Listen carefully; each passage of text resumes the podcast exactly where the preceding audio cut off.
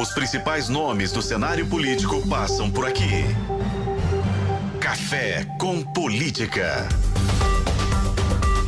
Eu converso agora com o secretário de Estado de Infraestrutura e Mobilidade, Pedro Bruno, a quem a gente agradece por mais uma vez estar à disposição para conversar conosco aqui na FM O Tempo. Secretário, prazer recebê-lo nesse 2024. Um bom ano novo para o senhor também. Guilherme, feliz 24 para todos nós. Prazer é todo meu de estar falando com você e com os nossos ouvintes. Secretário, vamos começar a nossa conversa tratando ainda sobre os Exos de 2023. É, é claro que a cada reunião do secretariado, e talvez no final do ano, imagino que o governador, vice-governador uh, e todos os demais secretários tiveram ali as suas metas e entregas e aquilo que ficou faltando para o ano de 2023. Do ponto de vista do que era esperado para a infra no ano passado, quais foram as grandes entregas que o senhor considera terem sido alcançadas pela pasta? Guilherme, eu, destacaria aqui três entregas principais. Então, primeiro, começando com, a, com as nossas estradas, né? Acho que o ano de 2023 ele, ele marca é, um, uma retomada, né? Muito estruturante de investimentos na recuperação das estradas do nosso estado. Então, foram mais de 3 bilhões de investimentos nas rodovias de Minas Gerais. Se a gente considerar os investimentos feitos por meio do DR, né, obras públicas, um milhão e meio de execução orçamentária e mais um milhão e meio de execução é, via as concessões rodoviárias. Então, um esforço muito grande de recuperar as estradas, trazendo mais segurança, mais trafegabilidade para os mineiros que circulam diariamente pelo nosso estado. Considerando o cenário uh, que já chegamos à temporada de chuvas novamente, como é que o governo fará para mantê-las nessa mesma condição, secretário? Porque imagino que, claro, nos contratos de concessão, isso seja muito possível de ser colocado para o parceiro privado. Mas e do ponto de vista de recursos próprios, como é que o governo fará e tem recursos em caixa para manter essa conservação? Perfeito. Eu, eu, vou, eu, vou, eu vou respondendo, depois eu vou só retomar que eu falei das três entregas, Sim. eu falei de rodovia, mas eu, eu, eu, complemento aqui, depois a gente. Depois claro, eu, claro, falo das outras duas entregas. Uhum. É, em relação a rodovias, né? Que, qual que é o nosso cenário, o nosso planejamento, Guilherme? A gente ficou, né, e aí, até para dar um, né, um dado comparativo, né? Se eu considerar é, na última década, né, o volume de investimento né, em recuperação de estradas de Minas foi da ordem de 300 milhões por ano. Né? Uhum. Então a gente sai de 300 milhões ano na última década e fecha 23 com 3 bi, quer dizer, 10 vezes mais né, investimentos.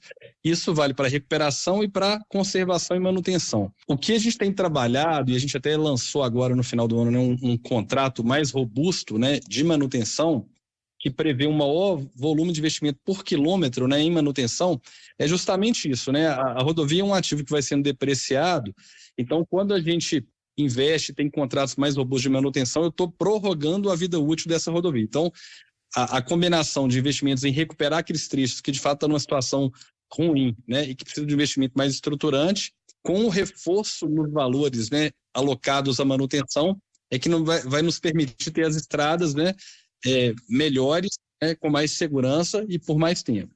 Esse é nosso esforço. E aí, secretário, queria que a gente retomasse os outros dois pontos de entrega que o senhor mencionou. É, quais são? Perfeito. É, então, eu falei, o primeiro, acho grande entrega né, é essa retomada na, na, área das estradas. Né? O segundo é em termos de mobilidade. Né? Então, a gente teve aí, né, em 2023, marcou aí a assinatura dos contratos né, é, da concessão do metrô, né, é, da região metropolitana de Belo Horizonte, e do Rodoanel. Então, são duas obras que vão transformar a mobilidade urbana da região metropolitana. Essas, é, né, esses dois projetos seguem a todo vapor, então em relação ao metrô, a gente já teve avanços importantes, né, desde a assinatura do contrato né, em março de 23. Já começamos, inclusive, agora é, reformas de estações, então Eldorado e Vilarinho né, já tiveram suas obras iniciadas. Temos a previsão aí de, né, ao longo de 24, agora iniciar a obra em, mais, né, em, em várias outras estações. Né? Uma série de melhorias já estão sendo implementadas, então é um balanço muito positivo. Né? Da mesma forma, tivemos a assinatura do contrato do Rodoanel, né, o Rodoanel, avançamos aí com a aprovação do projeto funcional, né, que é uma das partes aí, né, é, é previstas ao longo do ano de 2023, e viramos o ano agora com o processo de licenciamento ambiental, né, em vez de ser protocolado né, na Secretaria de Meio Ambiente, e aí vamos trabalhar né, ao longo de 24 para que a gente consiga a aprovação do licenciamento ambiental, para que a gente possa, de fato, iniciar a etapa de obras, né? É, é, e aí a gente prevê começar as obras do Rodoanel né, entre o final de 24 e início de 25. Uhum. É, e a terceira entrega, né, eu destacaria na pauta dos hospitais regionais. Então, acho que são, né, eu falo que né, o dinheiro investido em, em saúde, na né, infraestrutura de saúde, é um, é um recurso que traz muitas externalidades positivas. E, e, eu, enquanto cidadão mineiro, né, via com muita tristeza essa questão dos hospitais paralisados, né, obras que já estavam em estágios avançados, que foram paralisadas em, em gestões anteriores, que a gente pode retomar agora e aí, com muita alegria, hoje a gente está né, com, com essa, esse programa das obras dos hospitais regionais a pleno vapor, né, já com obras iniciadas né, no Hospital de Teoflotone e mais agora no final do ano de 2023 em Divinópolis e Sete Lagoas também. E pretendemos avançar bastante em relação à execução dessas obras no ano de 2024. Então, destacaria essas três pautas aí como, como grandes entregas né, do, da, da CEINFRA para além do programa de parcerias, né, que a gente segue também aí, trabalhando em vários projetos, aí, na modelagem de vários projetos, né, que pretendemos levar aí a leilão, reforçando a nossa visão de que é por meio da complementariedade, né, entre recursos públicos investidos diretamente pelo Estado e recursos privados, né, por meio de parcerias público-privadas, que a gente vai conseguir avançar em prover uma infraestrutura para todos os mineiros. Uhum. Então vamos continuar nessa seara de saúde, secretário, já que chegamos aqui nesse último ponto. Depois eu quero retomar uh, eh, para lhe perguntar uma outra questão também sobre estradas. Mas especificamente sobre esse novo complexo de saúde que está sendo levado à frente pelo governo de Minas. Uh, na uh, emenda inicial, vou chamar assim, daquilo que o governo planejou, trata de atender uma população com equipamentos tecnológicos de ponta, plataformas de acessibilidade e um cuidado maior com os procedimentos de média e de alta complexidade. Como é que isso se dará? É, isso se dará na estrutura ali do antigo Hospital Galba Veloso, mas é, é uma realocação de algo que está em outros hospitais, ou seja, são funções, estruturas e serviços que estão em outros hospitais que passarão para esse complexo e será tudo com recurso apenas do governo de Minas e de parcerias público-privadas, há perspectiva de governo federal participar também de alguma maneira? Bem, falando da, né, da, da, PPP do complexo hospitalar, né, que a gente anunciou agora o início, né, é importante deixar claro, é, Guilherme, que a gente iniciou agora os estudos né, da uhum. modelagem para desenvolver né, essa, essa parceria público-privada. Então, é, o que, que é importante aqui destacar? Né? É, Minas Gerais sempre foi pioneiro na área de parcerias, né? inclusive no, né, a gente tem aqui em Belo Horizonte até projetos que são referência, que é o próprio Hospital Metropolitano ali da região do Barreiro, e também um conjunto de unidades básicas de saúde, né, que são geridos pela Prefeitura de Belo Horizonte, foram feitos por meio de contratos de parcerias, né? E a gente já tem, assim, a, né, o nosso secretário de Saúde gosta de destacar, né, já é, os hospitais da rede FEMIG, né, com aí mais de 50 anos, né, é, sem ter um hospital completamente novo, né, um complexo moderno. Então, o objetivo aqui é trazer né, essa modernidade e viabilizar esses investimentos né, para a construção de um novo complexo, né, que vai abrigar aí várias, né, várias é, especialidades médicas, né, e o parceiro privado ele fica responsável por toda a construção, né? E o Estado começa a pagar uma contraprestação só a partir do momento que, que a, toda essa estrutura está operacional. Isso traz mais agilidade né? E aí todo o serviço médico né, continua sendo público, mas a gestão né, não médica, né, então a parte de, né, de limpeza, segurança, todos os contratos, eles ficam todos concentrados né, em um único gestor ali, e isso permite, então, a toda a equipe médica né, focar de fato no atendimento à saúde. Então, a gente entende que essa é uma, é uma prática já consagrada né, em, outras, em outras é, em outros entes, né? E que a gente também espera poder avançar aqui. Então, estamos bastante otimistas aí em relação a esse projeto, né? Que vai trazer mais 400 leitos aí, vai ser uma unidade de referência no estado, que vai ajudar ainda mais né, a, a, melhorar o nosso sistema de saúde. É, eu vou tentar fazer uma comparação, secretário, uh, e talvez o senhor conheça o modelo e, e ele sirva de parâmetro. Uh, eu me lembro que quando em Belo Horizonte nós tivemos ainda com o prefeito Márcio Lacerda, uh, alguns, dois ou três mandatos atrás, tivemos algo semelhante relacionado às unidades municipais de educação infantil, ou seja, o parceiro privado numa PPP cuida da operacionalização daquilo que é, digamos, a parte de estrutura física e o trabalho dos profissionais, dos educadores, continua sendo a cargo da prefeitura. Estamos falando de um modelo dessa natureza ou ele tem alguma nuance diferente? Então, exatamente. É, a sonologia está perfeita. Né? A gente está falando exatamente desse modelo. é, que é uma experiência muito bem sucedida também aqui na, na área de educação e que a gente né, quer replicar isso na área de saúde e também até com outros projetos depois em outras áreas também. Uhum. É, a expectativa é de que o novo complexo seja tornado uh, realidade a partir de quando, secretário? Tem uma ideia? É, aí eu, eu, entendo que a gente ainda não consegue trazer isso é, clareza ainda, porque a gente vai ter a fase toda de estudos, né, que vai Sim. definir cenários.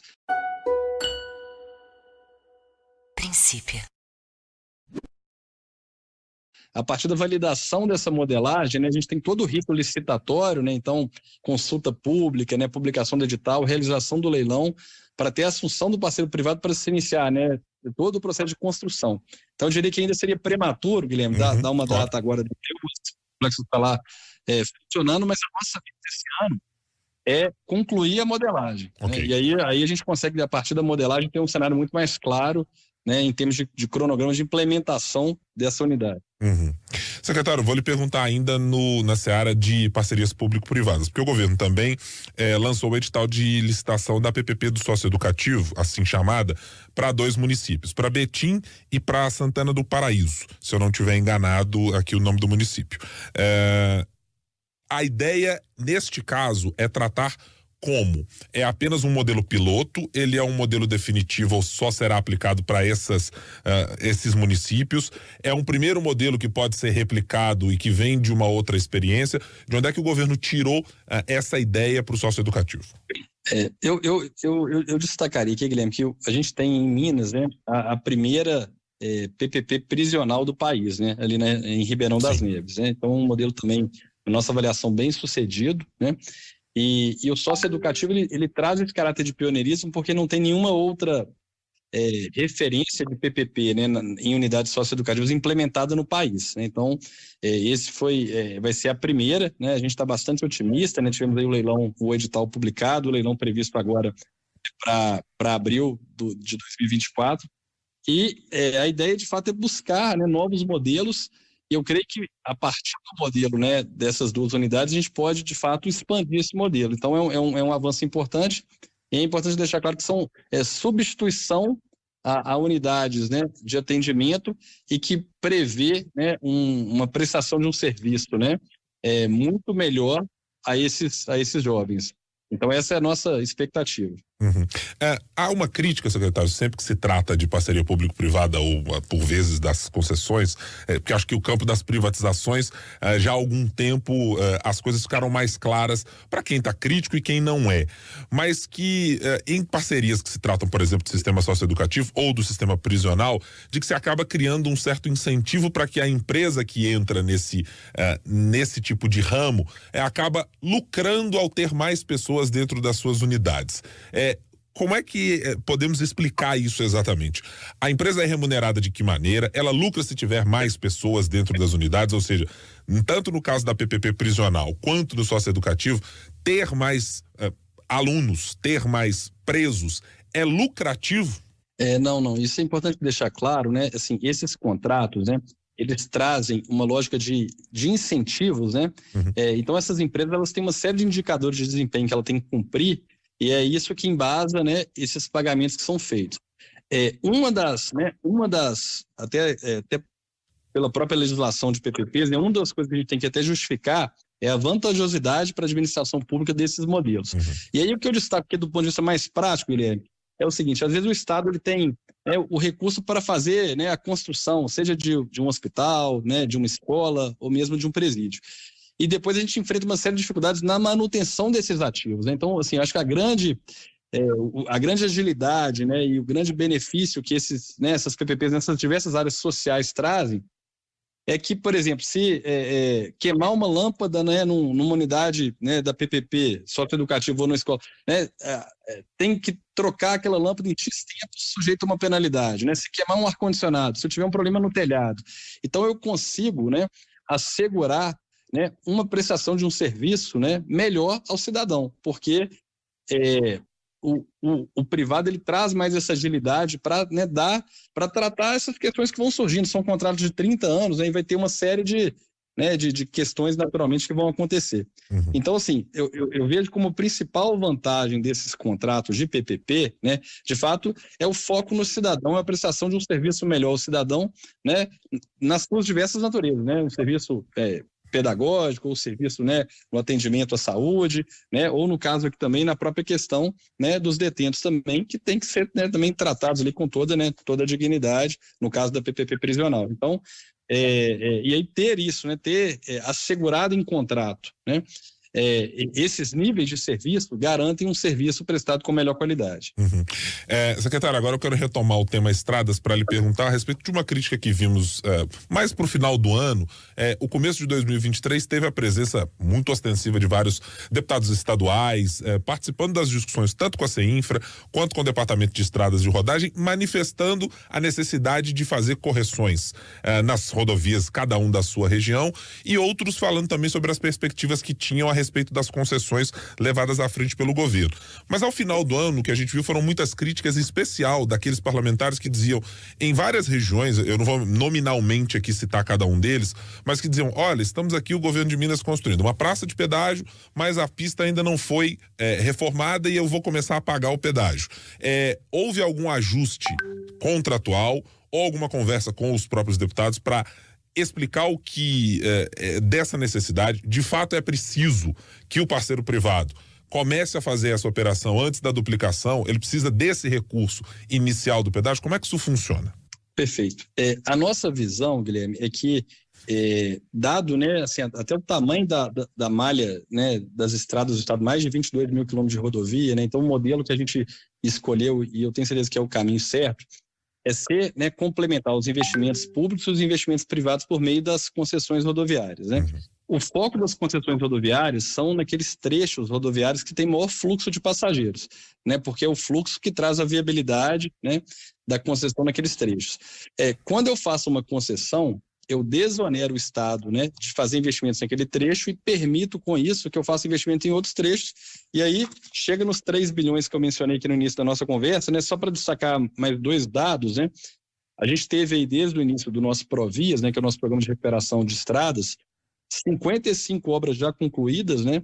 Então isso vai de, né, de meados de 2022 até aqui, né? E temos hoje 43 obras em andamento, né? Isso está sendo possível né, é, obras por todas as regiões do estado, né, é, por conta dessa, né, dessa, dessa complementariedade. E aí, falando das concessões, né, existe, né, e também né, nós não estamos inventando a roda aqui em Minas Gerais, né, então se você pegar as concessões federais, concessões que outros estados fizeram, São Paulo é sempre citado né, como referência, sempre prevê ali, né, é, quando da assinatura do contrato, você tem uma fase que chama de serviços iniciais, uhum. que é feita uma recuperação né, do trecho é, e os investimentos mais estruturantes de ampliação de capacidade, né, eles acontecem ali, geralmente a partir do terceiro ano. Geralmente o primeiro ano é para os serviços iniciais, o segundo ano é, é, quando da aprovação dos projetos né, de engenharia, para que já a partir do terceiro ano, e geralmente vai do terceiro ao sexto ano, terceiro ao oitavo ano, você tem os investimentos mais estruturantes é, para além da obrigação do concessionário né, de manutenção daquele trecho, né, segundo padrões elevados de segurança e trafegabilidade, pelos próximos 30 anos. Então, o que a gente viu, né, vivenciou agora, né, nos últimos meses, foi que as concessões do lote 1 e lote 2, né, no sul de Minas, no Triângulo, elas cumpriram essa primeira etapa dos serviços iniciais e a partir do cumprimento dessa etapa, elas têm autorizado a cobrança do pedágio. Né? É, então, de fato, tem um trabalho importante que a gente tem que fazer aqui também, enquanto Estado, de, de comunicação, né, de explicar para a população é, o que está abrangido em cada uma dessas etapas, e o que, que eu acho que é o mais importante, né? É a população ter né, a, a tranquilidade, a segurança que pelos próximos 30 anos, essas rodovias que estão concedidas, né, vão ter ali elevados padrões, do tipo, igual, é muito similar ao que a gente falou agora da saúde se abrir um buraco hoje num trecho concedido, né, a concessionária ela tem 24 horas para tapar aquele buraco e sujeita uma penalidade. Uhum. Então ela consegue agilidade, um nível de atendimento, né, ao usuário que a gente sabe, né, sobretudo se eu olhar aqui nos últimos, eu voltar 30 anos aqui no, no histórico de Minas Gerais, a gente sabe que por vários momentos, né, a gente ficou ali sem condição de fazer investimentos, né? Então, assim, é, essa segurança, né, é, que no final do dia vai salvar vidas, né, vai reduzir o custo logístico, porque né, as estradas vão estar em né, melhores condições de trafegabilidade. Isso é que vai permitir a gente continuar avançando né, e desenvolvendo, desenvolvendo o nosso Estado como a gente vem fazendo até aqui. Uhum. Secretário, o ano de 2024 tem a singularidade de ser um ano eleitoral. É, e há, claro, convênios entre governo do Estado e prefeituras, convênios entre governo federal e Estado. É, do ponto de vista da Secretaria de Infraestrutura, há alguma dificuldade por ser um ano eleitoral? Ou seja, vai ter que acelerar algum tipo de processo? Ou corre-se o risco de ter atrasos exatamente em função de ser um ano eleitoral? Guilherme, eu diria o seguinte: a infraestrutura é uma agenda de Estado, né? E é uma agenda que ela, é, a gente está sempre conectado, né? O Estado com os municípios, com o governo federal. Temos que estar todo mundo trabalhando, né? Sempre juntos, né? Uhum. E o que eu, o que eu, eu, eu começo 2024 muito otimista, porque eu, eu, eu tenho convicção aqui que por meio do diálogo institucional a gente tem conseguido avançar muito, seja em parceria com os municípios, por meio de convênios municipais, né, seja em parceria com o governo federal aí, avançando em várias frentes também na agenda de infraestrutura. É, nós temos aqui, pela questão das eleições municipais, né, algumas restrições é, é, de vedações aí, né, durante o período eleitoral em relação a, a questão de transferência de recursos né, para os municípios, mas isso, né, enfim, é, é, a regra do jogo aí, como sempre é, né, então não vejo nenhuma, nenhuma dificuldade, a gente está muito animado e com muitas parcerias aí, tanto com os municípios quanto com o governo federal em andamento.